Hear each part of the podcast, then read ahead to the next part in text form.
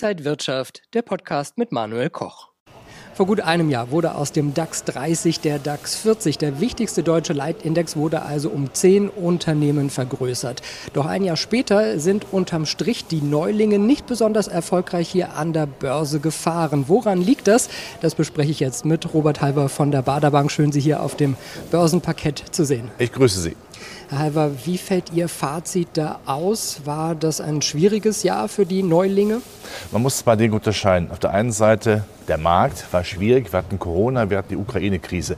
Da müssen auch Aktien im DAX-Index natürlich leiden. Das wäre ja als andere, als andere wäre ein Wunder. Das andere ist aber, ein DAX an sich strukturell hat schon seine Feuertaufe bestanden. Ich finde es sehr prickelnd, wichtig, ja sexy sogar, dass ein DAX von 30 auf 40 gegangen ist. Ich vergleiche das immer mit einer Pralinenschachtel. Wenn 40 Stück drin sind, ist sie natürlich viel attraktiver. Die Auswahl ist viel größer. Und es geht ja auch darum, dass man heute einen DAX hat, der nicht wie früher sehr zyklisch, konjunkturzyklisch unterwegs ist, sondern auch eben den Dienstleistungssektor so ein bisschen dann mit beinhaltet, weil es eben ein Abbild der deutschen Wirtschaft ist. Von daher atmet er. Einer der Aufsteiger, HelloFresh, ist dann auch schon wieder abgestiegen. Zalando ist regelrecht eingebrochen. Unterm Strich sind neun von den zehn Aufsteigern im Minus. Äh, war die Reform dann doch nicht so erfolgreich für diese Unternehmen dann zumindest?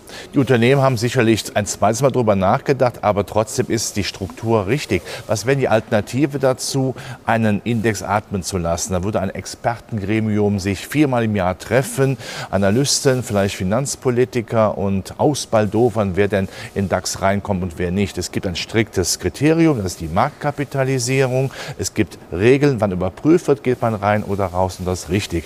In in schwierigen Zeiten atmet der DAX natürlich viel mehr. Das ist ganz klar. Ich kann aber auch immer sagen, ich habe immer einen frischen DAX. Ich habe immer ein Abbild der deutschen Wirtschaft, wie es jetzt ist, nach Marktkapitalisierung. Und gerade diese Marktkapitalisierung ist ja ein quantitatives Instrument, wo kein Schmuh gemacht werden kann, wo man nicht sagen kann, jetzt lassen wir den Wert X doch drin oder wir nehmen Wert Y rein. Nein, das gibt es nicht. Der ist sehr transparent, sehr glaubwürdig und das ist ja sehr wichtig heute wenn die Aufsteiger jetzt erstmal so ein bisschen hinterherhinken, weil auch die Situation schwierig war, haben sie aber langfristig bessere Chancen, weil sie vielleicht auch sichtbarer sind in dem großen DAX? Wer im DAX ist, ist in der Belletage der deutschen Aktienkultur. Ja? Ganz oben auf der Vorstandsetage sozusagen. Champions League könnte man sagen. Das heißt, Fonds und ETFs sind ja schon gezwungen, sich die Werte anzugucken und äh, auch zu kaufen größtenteils, zu gewichten. Das ist schon sehr positiv. Von daher ist das ja auch für die Unternehmen, die drin sind, ein Ansporn, jetzt auch in der Champions League, äh, League zu bleiben, dafür zu sorgen, dass sie in puncto Marktkapitalisierung weiterhin weit oben sind, beim Anlegerpublikum weiter für Furore sorgen. Sie strengen sich also an. Wer will schon absteigen? Das ist wie in der Fußball-Bundesliga. Das heißt, das ist auch eine gewisse erzieherische Methode, wenn man im DAX ist. Wenn man absteigt, ist das negativ. Wenn man eben drin bleiben kann, zeigt das, ich habe Steherqualitäten. Neben der Erweiterung gab es auch noch andere Reformen. Zum Beispiel schaut man mehr auf Zahlen. Da hat man aus dem Wirecard-Debakel gelernt. Haben sich diese Reformen bewährt?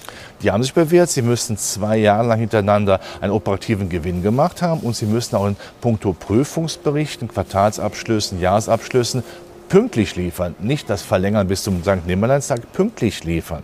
Auch das ist natürlich eine erzieherische Maßnahme, dass man sagt, nein, man kommt nur rein in die Bundesliga, wenn man eben diese Prozeduren dann hinter sich gebracht hat. Das ist absolut richtig, dass man das so auch gemacht hat. Und dazu gibt es ja dann auch die Möglichkeiten eines schnellen und äh, Austritts oder Eintritts. Wenn man nicht pariert, ist man draußen. So ist es eben. Das ist wichtig, dass das gemacht worden ist. Also von daher, ich finde das toll. Jetzt gibt es ein paar weitere Anwärter, die hier gerne an die Börse möchten. Porsche wird ein großer Börsengang.